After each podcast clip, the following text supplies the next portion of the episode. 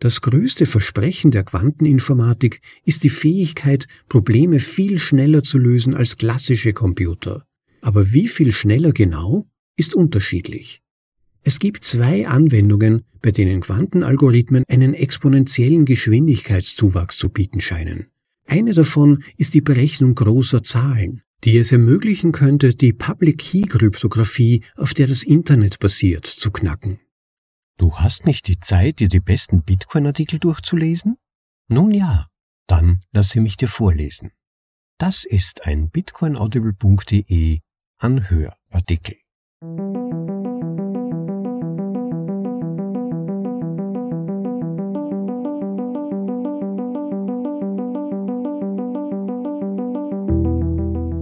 Die Audioversion des Besten im Bitcoin Space für euch in die deutsche Sprache übersetzt und danach vorgelesen.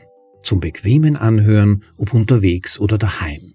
Das ist bitcoinaudible.de und hereinspaziert zur Folge Nummer 165. Es geht euch sicherlich nicht anders als mir selbst. Von Zeit zu Zeit hört man jemanden die Frage stellen, es könnte doch sein, dass eines Tages Quantencomputer Bitcoin hacken könnten. Das ist mir ein zu hohes Risiko, deshalb ist das nichts für mich. Ich denke, das ist Grund genug, sich die zugrunde liegenden Risiken und den Stand der Forschung einmal ein bisschen genauer anzusehen. Damit in Zukunft wirklich jeder von euch bei entsprechenden Diskussionen mitsprechen kann, habe ich zu diesem doch recht komplexen Thema heute wieder eine Doppelvorlesung für euch vorbereitet. Die eine ist der in der Überschrift genannte Artikel von Jameson Lobb, der sich auf eine eher allgemeine und theoretische Weise an das Thema annähert und speziell für Bitcoin die wahrscheinlichsten Risiken und Notwendigkeiten aufzeigt, und der andere Artikel ist ein kurzer allgemeiner Artikel zum aktuellen Forschungs- und Entwicklungsstand der Quanteninformatik selbst, der euch dabei helfen sollte, den realen Stand einer möglichen Bedrohung auf ganz aktuellem wissenschaftlichen Stand besser einzuschätzen. Im Anschluss daran, wie fast immer, noch ein kleiner Nachkommentar von meiner Seite, der das Gesagte ein wenig zusammenfasst und noch ergänzt, und damit solltet ihr dann wirklich gewappnet sein. Und eventuell, so viel kann ich schon jetzt im Vorhinein versprechen, nach einigen Vorsichtsmaßnahmen wieder ein bisschen besser schlafen können, was dieses Thema betrifft. Lasst euch also schon mal überraschen von zunächst dem ersten Artikel und der ist betitelt mit Quantenresistenz. Der nächste Level von Proof of Keys von Jameson Lobb. Im Originaltitel Quantum Resistance Taking Proof of Keys Day to the Next Level. Als Satoshi Nakamoto heute vor 13 Jahren den Genesis-Block meinte und damit die Bitcoin-Blockchain ins Leben rief, löste er eine kryptografische Revolution aus. Man konnte sein Vermögen hinter persönlichen privaten Schlüsseln, privaten Keys speichern.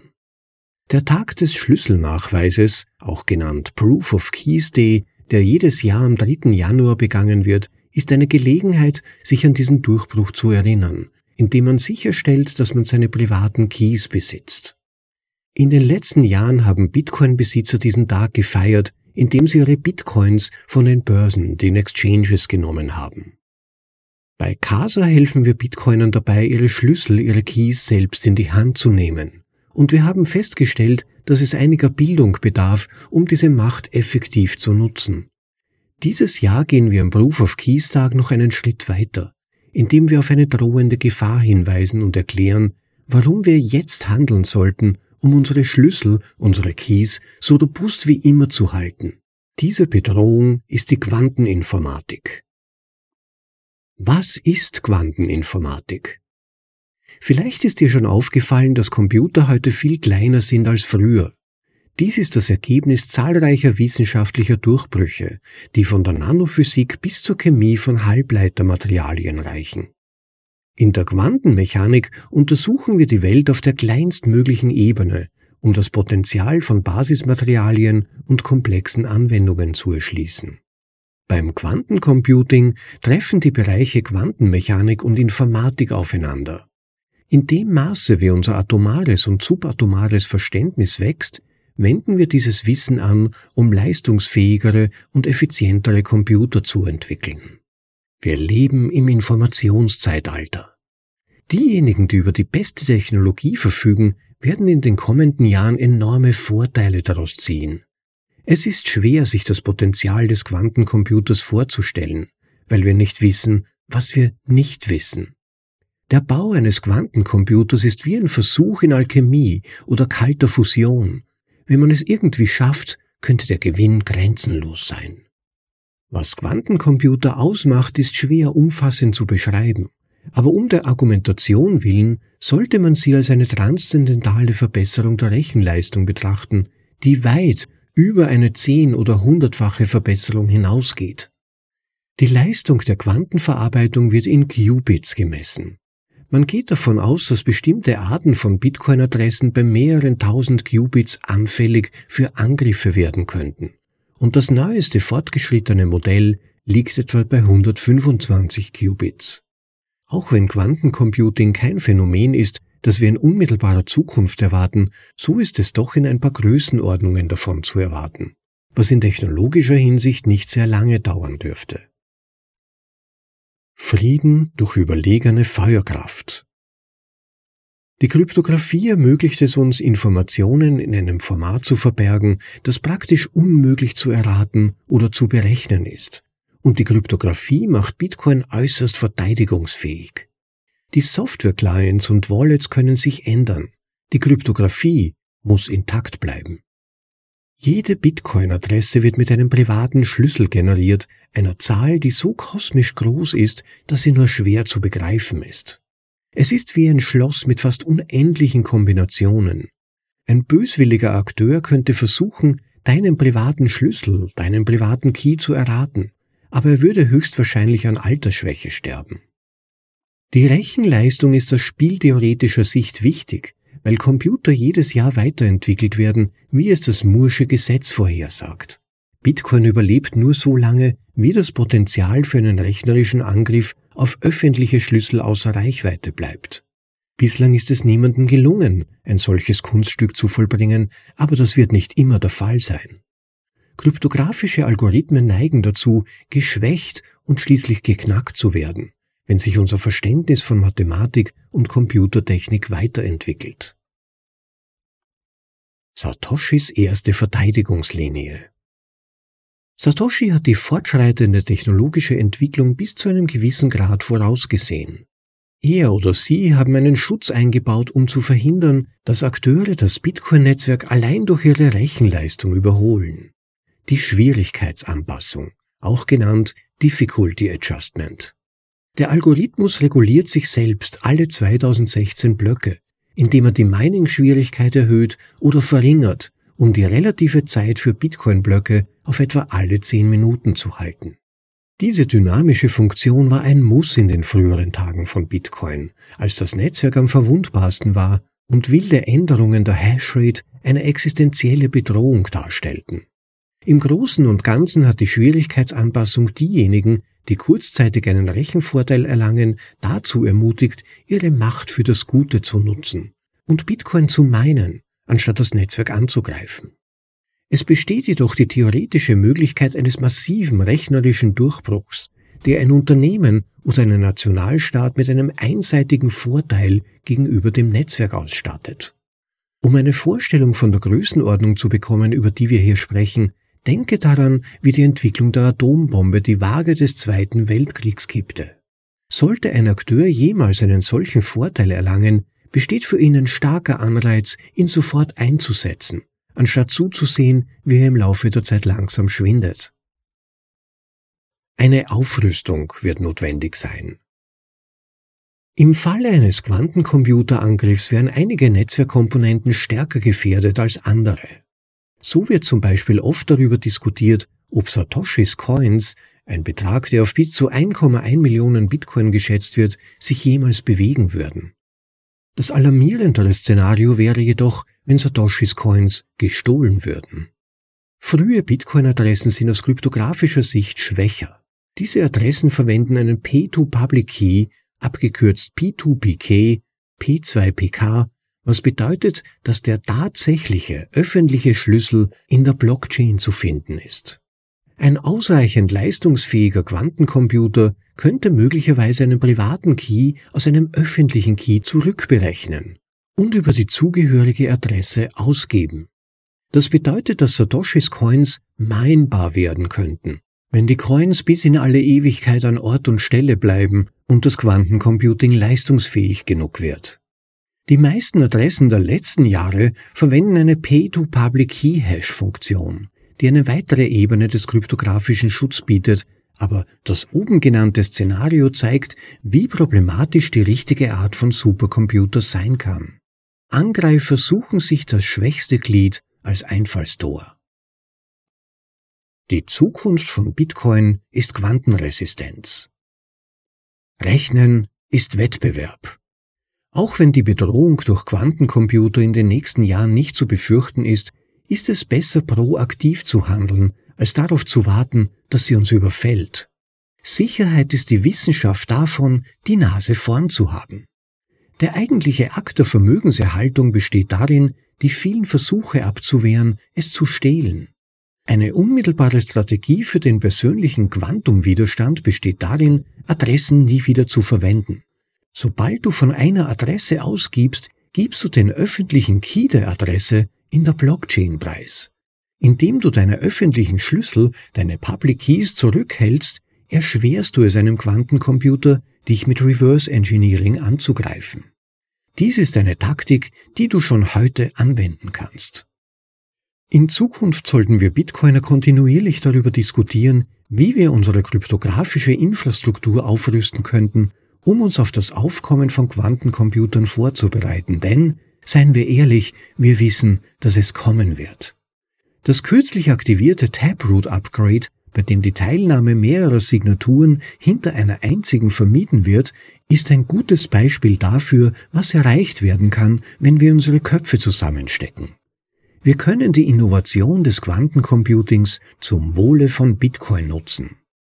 Der Proof of Keys Tag ist eine mehr als eintägige Angelegenheit. Er ist eine Lebenseinstellung. Als Bitcoiner ist es unsere Aufgabe, unsere Keys angesichts der sich entwickelnden Bedrohungen immer wieder aufs Neue zu beweisen. Cypherpunks schreiben Code und sie hören nie auf zu schreiben. Das war Quantenresistenz, der nächste Level von Proof of Keys von Jameson Lobb. So, Zeit für eine ganz kurze Unterbrechung. Wir würden uns sehr über Likes auf diese Folge freuen, wenn sie dir gefällt. Besonders aber, wenn du den Podcast hier und in unserem YouTube-Channel abonnieren könntest. Damit hilfst du dabei, dass auch andere auf den Podcast aufmerksam werden können. Und es ist auch weniger wahrscheinlich, dass du selbst eine Folge, die dich interessieren könnte, verpasst. Und wer unseren Podcast wertschätzt und möchte, dass er trotz Werbungsfreiheit weiter existiert, vergiss bitte nicht darauf, uns einige Sites zu schicken. Value for Value. Gib bitte auch ein wenig Wert für meine Arbeit und Zeit zurück. Danke. Ein harter, kalter Reality-Check der Quanteninformatik von Ed Chant im Originaltitel Quantum Computing's Hard Cold Reality Check. Die Revolution der Quantencomputer könnte weiter entfernt und begrenzter sein, als viele bisher geglaubt haben. Das ist die Botschaft, die von einer kleinen, aber lautstarken Gruppe prominenter Skeptiker in und um die aufstrebende Quantencomputerindustrie kommt. Quantencomputer werden als Lösung für eine Vielzahl von Problemen angepriesen, darunter Finanzmodellierung, Optimierung der Logistik und Beschleunigung des maschinellen Lernens. Einige der ehrgeizigen Zeitpläne, die von Quantencomputing-Unternehmen vorgeschlagen wurden, legen nahe, dass diese Maschinen bereits in wenigen Jahren reale Probleme lösen könnten. Doch es gibt immer mehr Widerstand gegen die in den Augen vieler unrealistischen Erwartungen an die Technologie. Metas LeCun. Nicht so schnell, Qubit. Der Leiter der KI-Forschung bei Meta, Jan LeCun, sorgte kürzlich für Schlagzeilen, als er die Aussicht, dass Quantencomputer in naher Zukunft einen bedeutenden Beitrag leisten könnten, in den Wind schlug. Anlässlich des zehnjährigen Bestehens des Meta-Forschungsteams für künstliche Intelligenz sagte er, die Technologie sei ein faszinierendes wissenschaftliches Thema aber er sei weniger überzeugt von der Möglichkeit, Quantencomputer zu bauen, die tatsächlich nützlich sind. LeCun ist zwar kein Experte für Quantencomputer, doch auch führende Persönlichkeiten auf diesem Gebiet mahnen zu Vorsicht. Oscar Painter, Leiter der Quantenhardware bei Amazon Web Services, sagt, dass es in der Branche derzeit einen enormen Hype gebe und es schwierig sein kann, das Optimistische vom völlig Unrealistischen zu trennen. Eine grundlegende Herausforderung für die heutigen Quantencomputer besteht darin, dass sie sehr anfällig für Fehler sind. Einige haben vorgeschlagen, dass diese sogenannten verrauschten Quantenprozessoren mittlerer Größe, genannt NISC, dennoch für nützliche Aufgaben eingesetzt werden könnten. Laut Painter setzt sich jedoch zunehmend die Erkenntnis durch, dass dies unwahrscheinlich ist und das Quantenfehlerkorrekturverfahren der Schlüssel zur Realisierung praktischer Quantencomputer sein werden. Ein Zitat von Matthias Troyer von Microsoft Wir haben in den letzten zehn Jahren herausgefunden, dass vieles, was andere vorgeschlagen haben, nicht funktioniert. Und dann haben wir einige sehr einfache Gründe dafür gefunden. Ende des Zitats. Der führende Vorschlag sieht vor, die Informationen auf viele physische Qubits zu verteilen, um logische Qubits zu schaffen, die robuster sind. Aber dies könnte bis zu 1000 physische Qubits für jedes logische Qubit erfordern. Einige haben behauptet, dass die Quantenfehlerkorrektur sogar grundsätzlich unmöglich sein könnte, obwohl dies nicht die gängige Meinung ist. Wie auch immer, die Verwirklichung dieser Systeme in der erforderlichen Größenordnung und Geschwindigkeit bleibt ein fernes Ziel, sagt Painter. Weiter sagt er, Zitat, Angesichts der verbleibenden technischen Herausforderungen bei der Realisierung eines fehlertoleranten Quantencomputers, der in der Lage ist, Milliarden von Gattern über Tausende von Qubits zu betreiben, ist es schwierig, einen Zeitplan festzulegen. Aber ich würde schätzen, dass es noch mindestens ein Jahrzehnt dauert, sagt er. Microsoft Klarheit bitte. Das Problem ist nicht nur eine Frage des Zeitrahmens.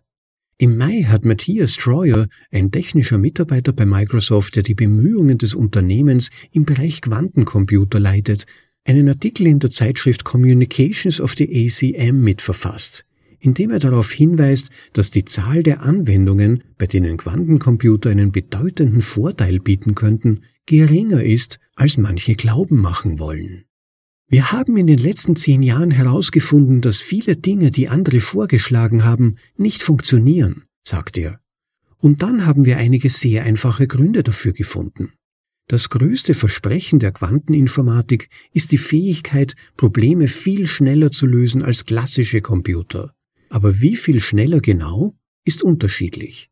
Es gibt zwei Anwendungen, bei denen Quantenalgorithmen einen exponentiellen Geschwindigkeitszuwachs zu bieten scheinen sagt Troyer. Eine davon ist die Berechnung großer Zahlen, die es ermöglichen könnte, die Public Key Kryptographie, auf der das Internet basiert, zu knacken. Der andere ist die Simulation von Quantensystemen, die in der Chemie- und Materialwissenschaft Anwendung finden könnte. Quantenalgorithmen wurden auch für eine Reihe anderer Probleme vorgeschlagen, darunter Optimierung, Medikamentenentwicklung und Flüssigkeitsdynamik. Die angepriesenen Geschwindigkeitssteigerungen sind jedoch nicht immer von Erfolg gekrönt. Manchmal belaufen sie sich auf einen quadratischen Gewinn. Das heißt, die Zeit, die der Quantenalgorithmus zur Lösung eines Problems benötigt, ist die Quadratwurzel aus der Zeit, die sein klassisches Gegenstück benötigt. Troyer sagt, dass diese Gewinne durch den massiven Rechenaufwand, der bei Quantencomputern entsteht, schnell wieder zunichte gemacht werden können.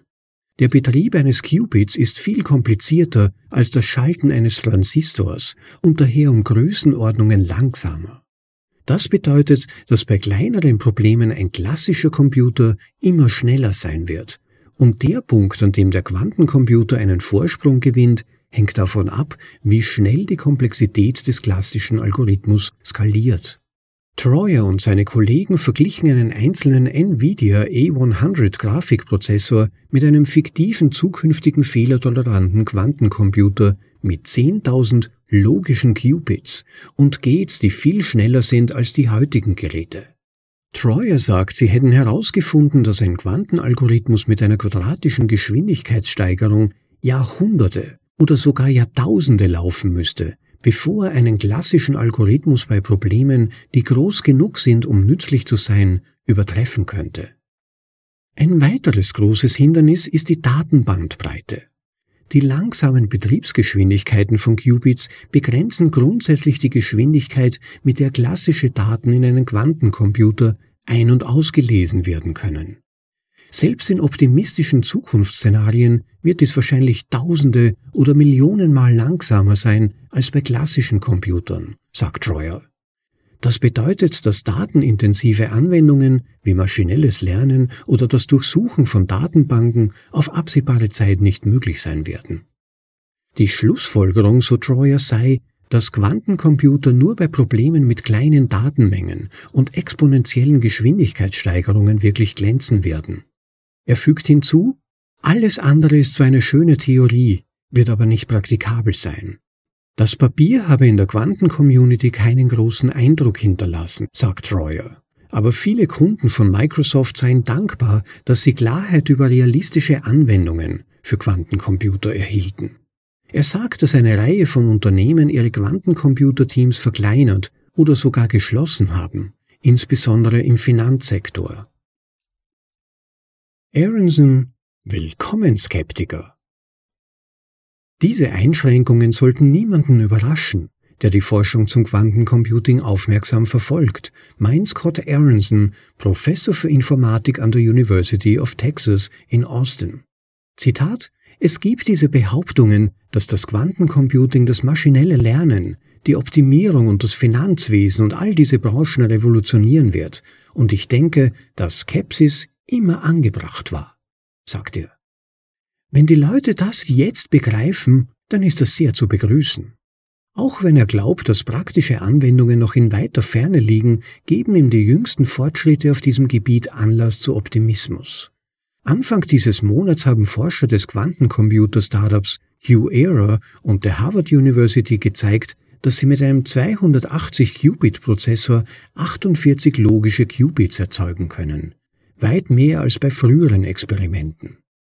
Dies war definitiv der größte experimentelle Fortschritt seit mehreren Jahren, sagt Aronson. Wenn man sagt, dass die Quantenphysik alle Probleme der Welt lösen wird und das dann nicht der Fall ist, oder zumindest im Moment nicht, dann ist das eine kleine Enttäuschung. Ein Zitat von Yuval Boger von Q-Era Wenn man sagt, dass die Quantenphysik alle Probleme der Welt lösen wird und das dann nicht der Fall ist, oder zumindest im Moment nicht, dann ist das eine kleine Enttäuschung. Ende des Zitats. Yuval Boger, Chief Marketing Officer bei Qura, möchte betonen, dass es sich bei dem Experiment um eine Labordemonstration handelte. Aber er glaubt, dass die Ergebnisse einige dazu veranlasst haben, ihre Zeitpläne für fehlertolerante Quantencomputer zu überdenken. Gleichzeitig sei aber auch ein Trend zu beobachten, dass Unternehmen ihre Ressourcen in aller Stille vom Quantencomputing abziehen. Dies sei zum Teil auf das wachsende Interesse an künstlicher Intelligenz seit dem Aufkommen großer Sprachmodelle zurückzuführen, sagt er. Er stimmt jedoch zu, dass einige in der Branche das kurzfristige Potenzial der Technologie übertrieben haben und sagt, der Hype sei ein zweischneidiges Schwert. Er trägt dazu bei, dass Investitionen getätigt werden und talentierte Leute sich für dieses Gebiet begeistern, sagt er. Andererseits, wenn man sagt, dass Quantencomputer alle Probleme der Welt lösen werden, und das ist dann nicht der Fall, oder zumindest nicht in diesem Moment, dann ist das ein bisschen enttäuschend. Selbst in den Bereichen, in denen Quantencomputer am vielversprechendsten erscheinen, könnten die Anwendungen enger gefasst sein als ursprünglich erhofft. In den letzten Jahren haben Forscher des wissenschaftlichen Softwareunternehmens Schrödinger und ein Team aus mehreren Instituten darauf hingewiesen, dass nur eine begrenzte Anzahl von Problemen in der Quantenchemie von einer Beschleunigung durch Quantencomputer profitieren könnte. Merck KGEE ein netter Beschleuniger, manchmal. Man darf auch nicht vergessen, dass viele Unternehmen bereits über ausgereifte und produktive Arbeitsabläufe in der Quantenchemie verfügen, die mit klassischer Hardware arbeiten, sagt Philipp Habach, globaler Leiter der Abteilung für digitale Innovation beim deutschen Pharmariesen Merck KGaA in Darmstadt. Nicht zu verwechseln mit dem amerikanischen Unternehmen Merck. Merck KGaA. Ein netter Beschleuniger. Manchmal. Habach sagt, In der Öffentlichkeit wurde der Quantencomputer so dargestellt, als ob er etwas ermöglichen würde, was derzeit nicht möglich ist, was nicht stimmt. In erster Linie wird er bestehende Prozesse beschleunigen und nicht einen völlig neuen Anwendungsbereich einführen. Wir evaluieren hier also einen Unterschied. Habachs Gruppe untersucht seit etwa sechs Jahren die Bedeutung des Quantencomputings für die Arbeit von Merck.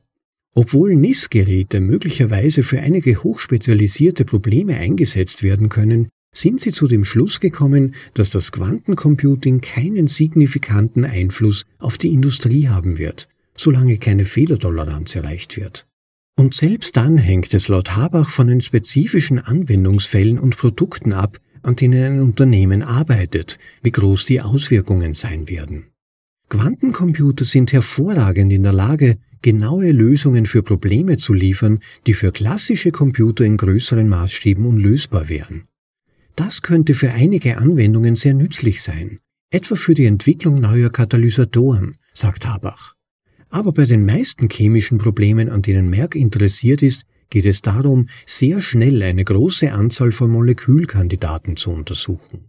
Habach sagt, die meisten Probleme in der Quantenchemie skalieren nicht exponentiell und Näherungen sind ausreichend. Es gibt Probleme, die sich gut verhalten, man muss sie nur mit zunehmender Systemgröße schneller machen. Ende des Zitats. Nichtsdestotrotz gibt es Grund zum Optimismus, meint Troyer von Microsoft. Selbst wenn Quantencomputer nur eine begrenzte Palette von Problemen in Bereichen wie Chemie und Materialwissenschaften lösen können, könnten die Auswirkungen dennoch bahnbrechend sein. Er sagt, wir sprechen von der Steinzeit, der Bronzezeit, der Eisenzeit und dem Siliziumzeitalter. Also haben Materialien einen großen Einfluss auf die Menschheit. Das Ziel der Skepsis, so Treuer, besteht nicht darin, das Interesse an diesem Bereich zu schmälern, sondern sicherzustellen, dass sich die Forscher auf die vielversprechendsten Anwendungen des Quantencomputers mit den größten Erfolgsaussichten konzentrieren.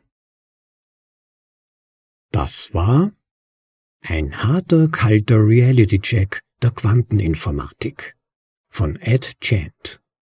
Danke an die beiden Autoren für diese zwei sehr unterschiedlichen, aber beide auf ihre Weise hochinteressanten Artikel. Die Thematik an sich ist ja, wie ich finde, ein etwas fortgeschritteneres Problem, das hauptsächlich von Leuten angesprochen wird, die bereits über Bitcoin gelesen haben und eigenständig über Sicherheitsfragen nachzudenken beginnen. Da taucht daneben mitunter bei der Beschäftigung mit etwaigen Angriffsvektoren gegen Bitcoin diese Frage auf, ob nicht eines Tages die Sicherheit von Bitcoin durch Quantencomputer beeinträchtigt werden könnte.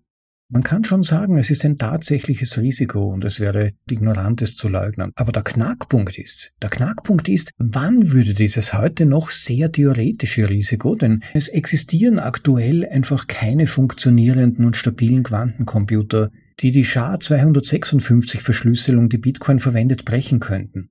Das Risiko, das durch Quantencomputer entsteht, besteht, soweit wir ermessen können, vor allem darin, dass entweder die SHA-256-Hashes von Bitcoin schneller gelöst werden können als mit normalen Computern oder ASIC-Mining-Geräten oder andererseits die Verschlüsselung mit sogenannten Public Keys, also den öffentlichen Schlüsseln, gebrochen werden könnte, da diese Verschlüsselung ja die Bitcoin-Guthaben der Benutzer schützt.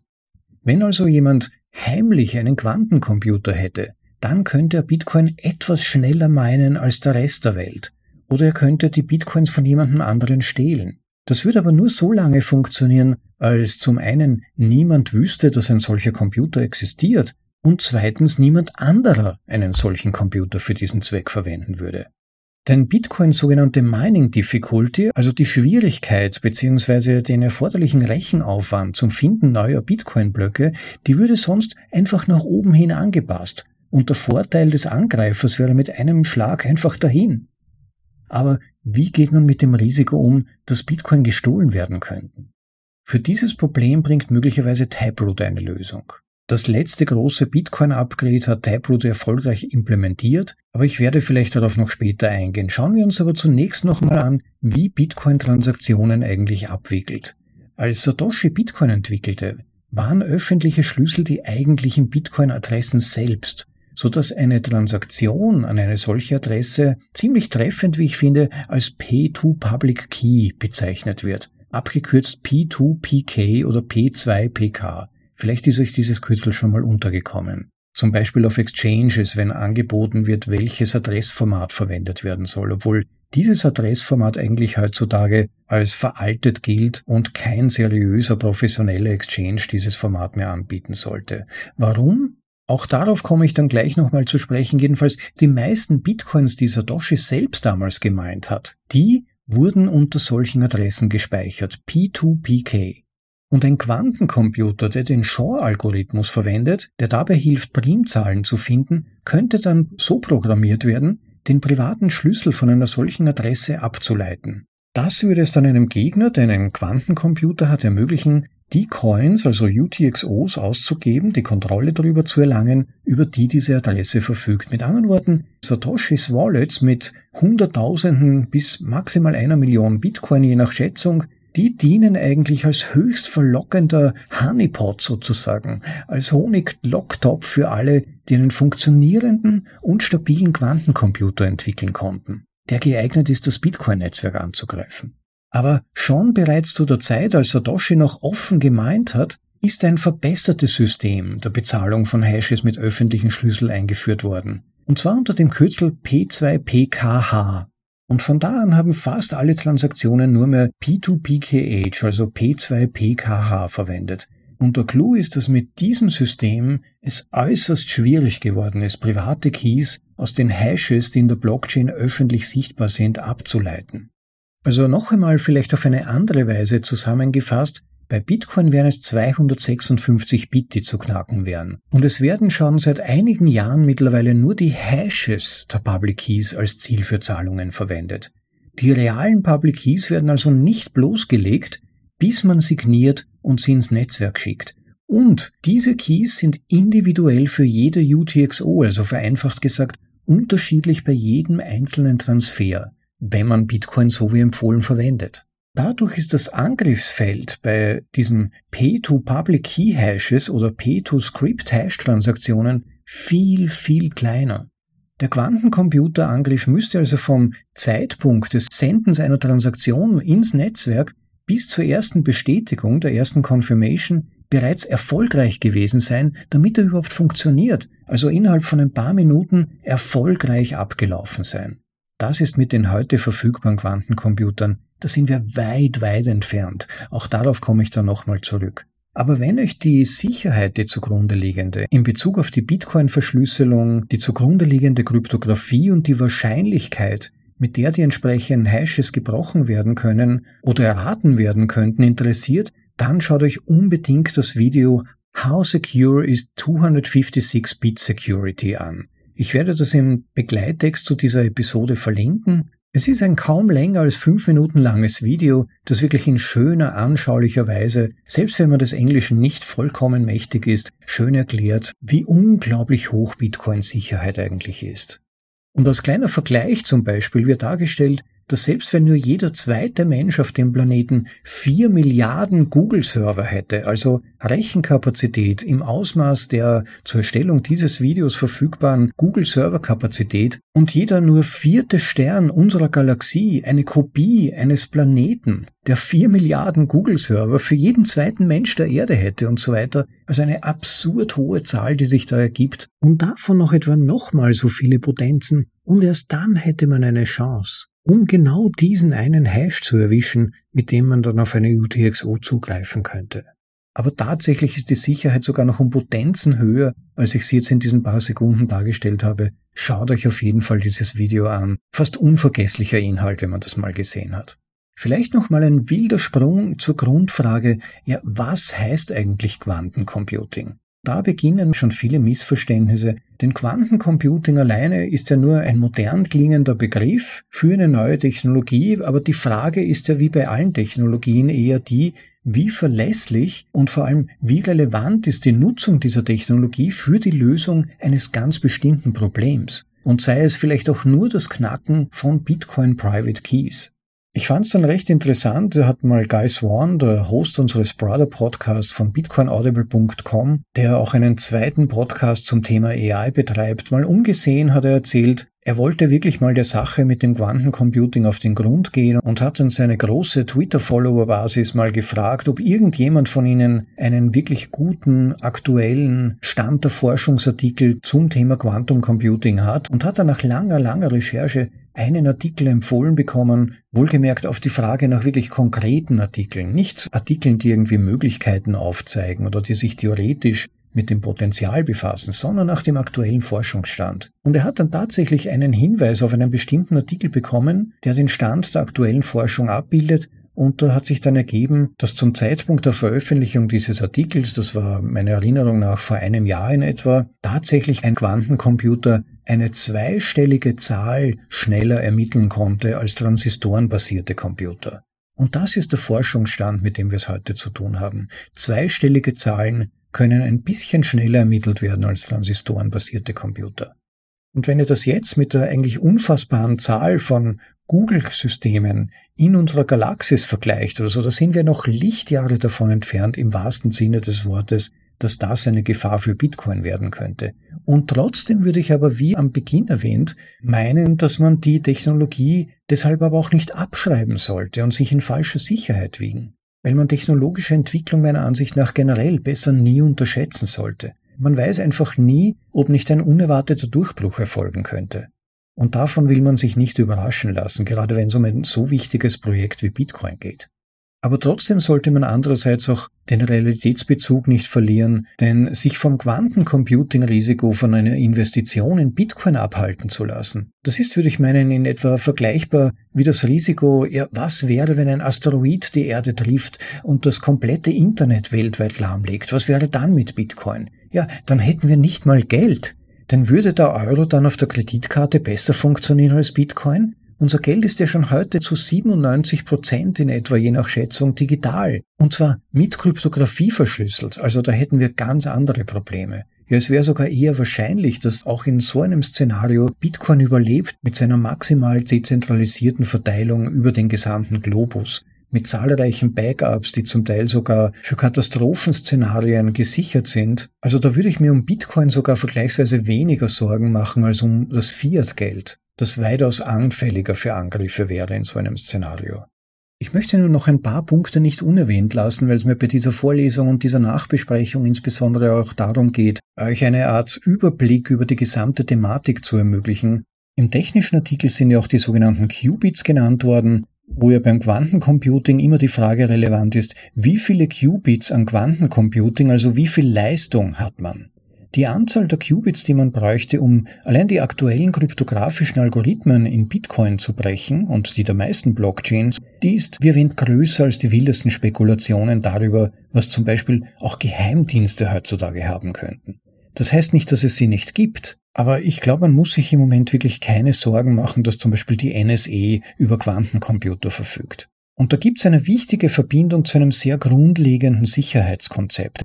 Wenn man eine sehr mächtige Waffe hat, dann setzt man sie grundlegend zunächst mal nicht ein, sondern man setzt sie erst dann ein, wenn man einen sehr guten Grund dafür hat, sie einzusetzen.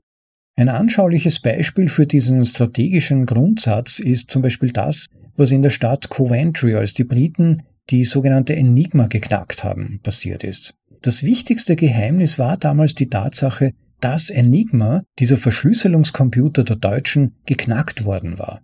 Denn wenn das nicht geheim gehalten worden wäre, hätten die Deutschen die Einstellung der Verschlüsselungshardware einfach geändert. Aber um das geheim zu halten, mussten sie eine parallele Konstruktion vornehmen. Und wenn sie dann mit dieser Kopie von Enigma herausgefunden haben, dass ein bestimmter Ort bombardiert werden würde, dann haben sie einen deutschen Soldaten gefangen genommen, der davon gewusst haben musste, und haben dann behauptet, er hätte es ihnen gesagt, sodass sie eine andere Wissensquelle als die entschlüsselten Nachrichten vorgeben konnten. Ein grausames Detail dieser Strategie ist, dass wenn sie keine andere Quelle gefunden haben, also zum Beispiel keinen deutschen Soldaten fangen konnten, der davon wissen konnte, dann haben sie die Deutschen die entsprechende Stadt bombardieren lassen, nur damit dieses Geheimnis nicht herauskommt. Tausende von Menschen sind dadurch gestorben, nur um das Geheimnis der geknackten Enigma zu schützen. Also wenn zum Beispiel, jetzt nur als Beispiel, die NSE einen Quantencomputer hätte, dann würden sie nicht wirklich wollen, dass die Leute das wissen. Und nebenbei bemerkt, dieser Quantencomputer könnte auch dann die Verschlüsselungscode von allen Atomwaffen und Atom-U-Booten, die Kommunikationsschlüssel der militärischen Geheimdienstnetze und alle kommerziellen Netze knacken. Also ich glaube nicht, dass sie ihn benutzen würden, um Bitcoin zu knacken, wenn ihr versteht, was ich meine. Bitcoin ist ein kleiner Fisch für diese Leute und diese Organisationen. Das wirkliche Problem wird sein, wenn man eine breite kommerzielle Verfügbarkeit von Quantencomputern hätte, aber wir noch nicht weit genug wären, dass wir alle unsere Wallets entsprechend sichern könnten. Diese Übergangszeit, diese Eruptionsphase von Bitcoin, die wird dann ein bisschen unangenehm. Während dieser Übergangszeit müsste dann Bitcoin seine kryptografischen Algorithmen spätestens aktualisieren. Und da gibt es ein interessantes Detail, das definitiv ein ernstzunehmendes Warnsignal wäre, dass entsprechende Quantencomputing-Fähigkeiten vorliegen, denn während man die kryptografischen Algorithmen in aktiven Wallets ja ändern kann, haben einige Wallets ihre Keys verloren. Oder die Leute, die diese Keys haben, sind bereits tot. Sie können also den Signieralgorithmus nicht ändern. Und das bedeutet aber, dass diese Wallets von Quantencomputern erfasst werden würden. Das heißt, wir würden wissen, dass Quantencomputer die Schwelle erreicht haben, wenn zum Beispiel Satoshis Coins sich bewegen. Das wäre einer der Gründe, warum sie sich bewegen könnten. Und irgendwann werden sie sich wohl tatsächlich bewegen, weil jemand in der Lage sein wird, die Keys zu knacken. Aber für den Rest von uns, wir im Ökosystem, wir, die uns bewegen und die wir laufend die Entwicklungen verfolgen, wir können ganz einfach auf einen anderen Algorithmus umsteigen. Es ist also keine so große Bedrohung, wie manche Leute glauben. Ein weiteres Alarmzeichen wären News, dass sehr hohe Zahlen sehr rasch und effizient berechnet werden könnten. Also, wie ich vorher bereits erwähnt habe, tun sich ja da die aktuell verfügbaren Quantencomputer noch sehr schwer. Wenn sich das ändern würde, wenn es erste Berichte gäbe, dass wirklich sehr hohe Zahlen sehr rasch und effizient berechnet werden können, dann müssen wir aufpassen. Ein zweites Warnzeichen wäre zum Beispiel auch ein Durchbruch mit neuen Materialien. Es scheint so zu sein, dass die aktuell verwendeten Materialien Limits für die verfügbare Technologie bringen. Also so ähnlich wie seinerzeit Silizium für Transistorenchips einen Durchbruch brachte in Bezug auf die möglichen Rechengeschwindigkeiten, könnte es vielleicht auch ein neues Material sein, das plötzlich die Quantencomputertechnologie massiv vorantreibt. Aber auch darüber würden wir in den Medien lesen. Die betreffenden Forscher würden sich sicher nicht nehmen lassen, darüber zu berichten und auch neue Finanzierungsmöglichkeiten an Land zu holen. Es gibt zwar aktuell Gerüchte, dass vielleicht Graphen das tun könnte für Quantencomputing, aber es gibt da aktuell noch keine konkreten industriellen Produktionsmöglichkeiten, soweit ich gelesen habe. Aber das wäre nun mal nötig, um wirklich entsprechende Computer herstellen zu können und vor allem dauerhaft im Betrieb zu halten, laufende Materialien anzupassen und so weiter.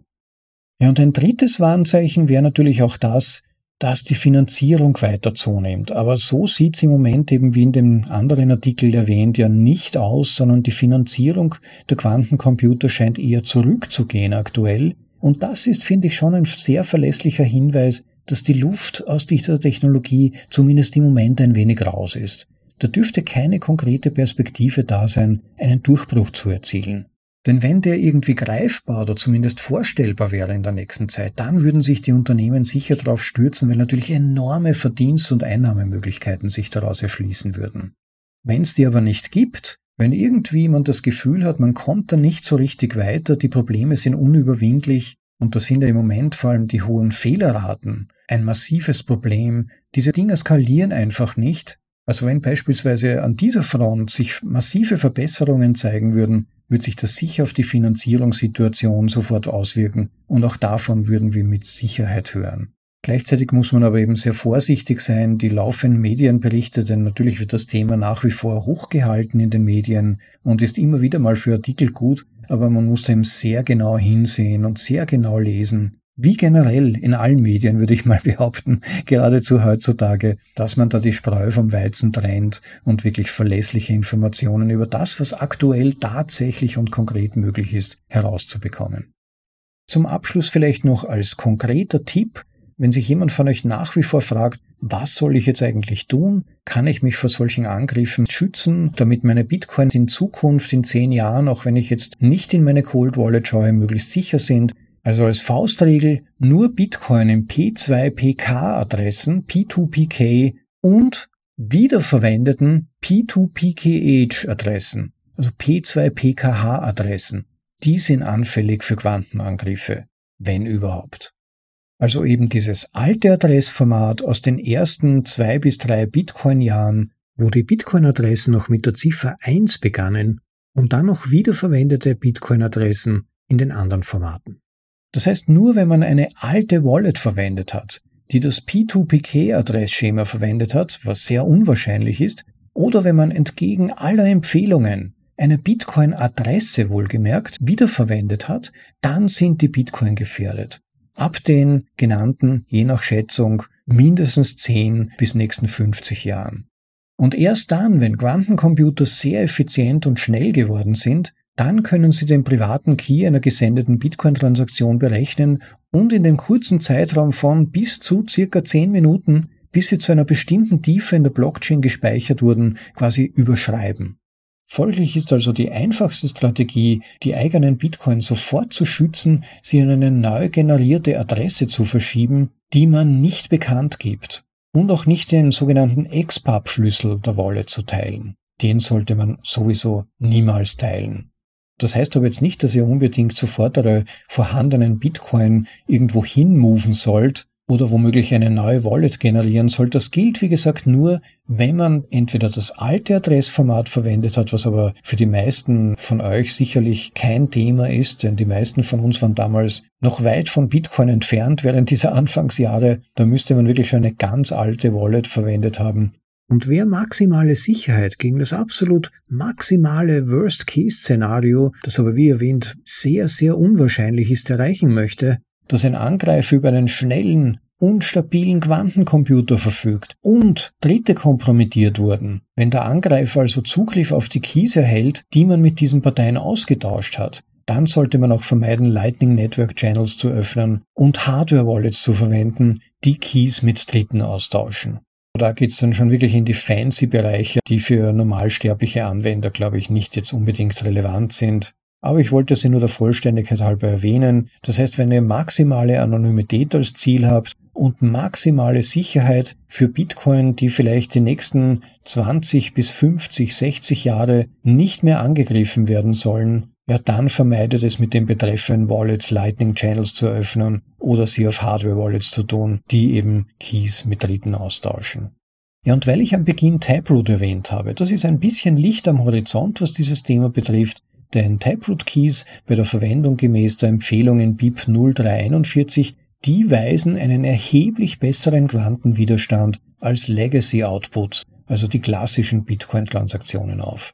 Sie bieten zwar noch keinen hundertprozentigen Schutz, verschaffen dem Bitcoin-Projekt aber doch mehr Zeit als andere kryptobasierte Technologien, um sogenannte PQC-Techniken, also Post-Quantum Cryptography, Kryptographie, die quantensicher ist, zu implementieren. Die Herausforderung, die dann noch verbleibt, also wenn nur Taproot-Keys verwendet werden würden, wird dann darin bestehen, einen reibungslosen Übergangsprozess vom aktuellen System zu einem neuen System zu ermöglichen, zu einem quantensicheren System. Und weil ich vorher mit dem Kürzel PQC, also Post-Quantenkryptographie herumgeworfen habe, wir können schon davon ausgehen, dass schlaue Kryptographen wahrscheinlich in den nächsten Jahren eine Lösung für die inhärenten Schwachstellen, und zwar gegenüber Quantencomputern für alle Kryptographieanwendungen finden und entwickeln werden.